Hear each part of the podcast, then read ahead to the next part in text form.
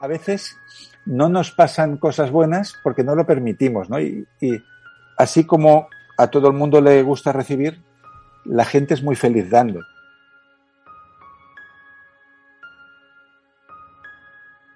Muy buenas y muchas gracias por estar nuevamente acompañándome en este segundo episodio de mi conversación con Francés Miralles. Una conversación que preparé con mucho cariño. Es cierto que ya había leído algunos libros de, francés, eh, pero cuando preparo pues una, una conversación es, mm, intento de, de algún modo pues profundizar un poquito más allá escuchar, leer entrevistas que haya hecho, ver charlas, vídeos, ponencias de las muchas que ha hecho Francés, pues algunas de ellas para, para aprender yo el primero y para intentar pues que esa conversación sea, sea o salgan cosas pues muy útiles para todos. Eh, y precisamente en YouTube hay una conversación de ese proyecto tan bonito de, de BBVA, que es Aprendemos Juntos, ese proyecto educativo, porque han pasado también varios de los invitados que, que he tenido la suerte con los que he conversado en este podcast. Y, y, precisamente sobre, sobre BVA te quiero hablar brevemente antes de empezar eh, la segunda parte, porque acaba de sacar un, podcast sobre salud financiera.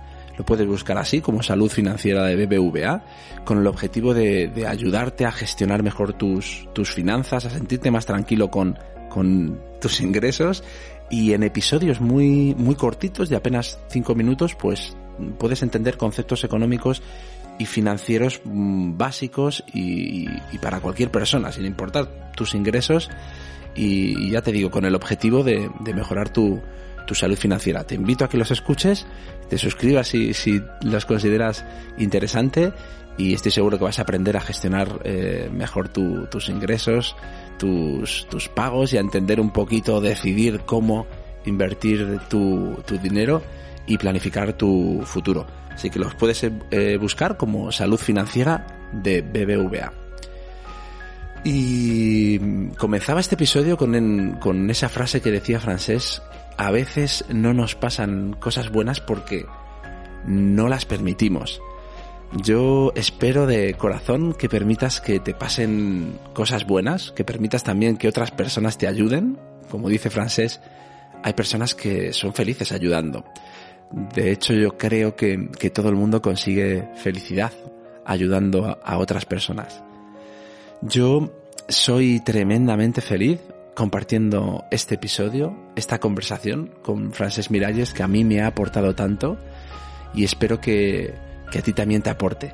Seguimos hablando sobre temas eh, muy interesantes. En esta segunda parte, Francés cita a varias personas que yo, algunas no conocía, como Otto Sarman, Joan Garriga, Adam Grant o Richard Davidson, con contenido muy valioso que espero que escuches, espero que disfrutes, que saques tu aprendizaje, que te sea de algún modo inspirador, algo de lo que compartimos en esta conversación y en este segundo episodio con Francés Miralles. Que lo disfrutes.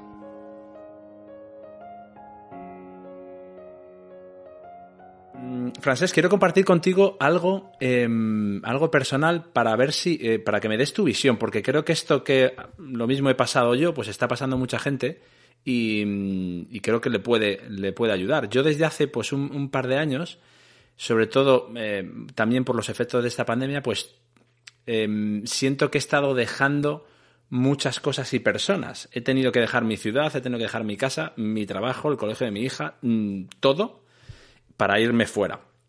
Pero también siento que estoy dejando atrás otras personas, bien porque nuestros caminos están yendo o nuestros caminos de evolución personal están yendo por caminos diferentes, se ha perdido esa conexión eh, con ellas y, y ese dejar ir cuesta, cuesta y entristece, ¿no?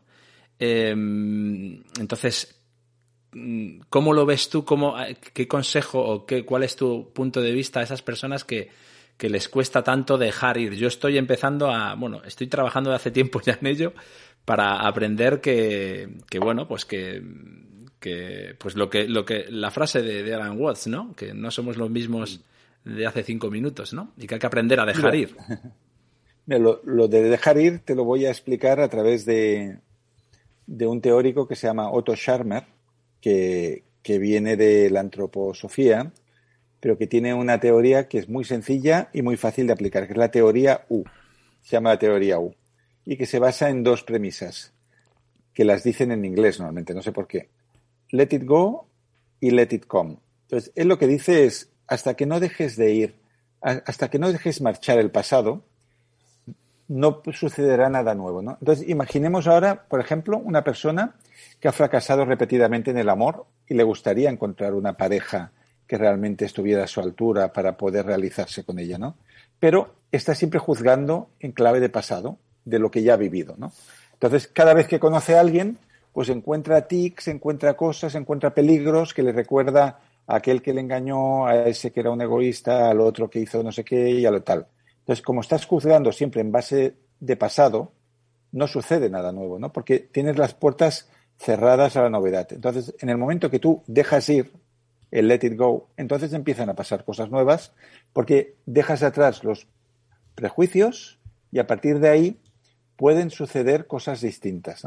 Entonces, en la vida hay momentos de, de, acumular y hay momentos de dejar, ¿no? Y el let it be de los Beatles, ¿no?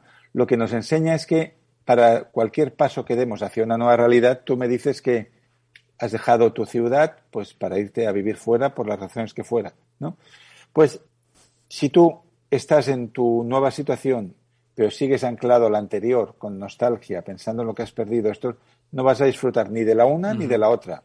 La otra la has perdido y la nueva no la estás valorando, ¿no? Por lo tanto, yo diría que el proceso de madurar es, un proceso sobre todo de dejar ir. Y, el psicólogo Joan Garriga lo explica muy bien, que dice que en la primera mitad de la vida subimos una montaña.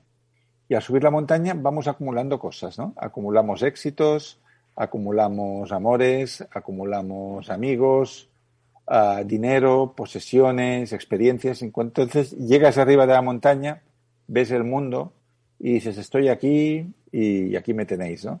Y entonces empiezas a bajar. Y cuando bajas a la montaña, lo importante ya no es acumular, sino dejar ir todo aquello que no necesitas. Entonces, la segunda mitad de la vida es un proceso de desprenderte de todo lo que supone una carga para ti hasta que al final te desprendes de la propia vida. Me parece una metáfora muy bella de lo que es el camino a la madurez. ¿no? Ah, fíjate que, por ejemplo, un poeta joven, si has estudiado un poco poesía, lo normal que los poetas que empiezan hacen poemas muy, muy largos y, muy enmarañados, con muchos versos en los cuales se usan muchas palabras para decir muy poco. ¿Te está gustando este episodio? Hazte fan desde el botón apoyar del podcast de Nivos. Elige tu aportación y podrás escuchar este y el resto de sus episodios extra. Además, ayudarás a su productor a seguir creando contenido con la misma pasión y dedicación.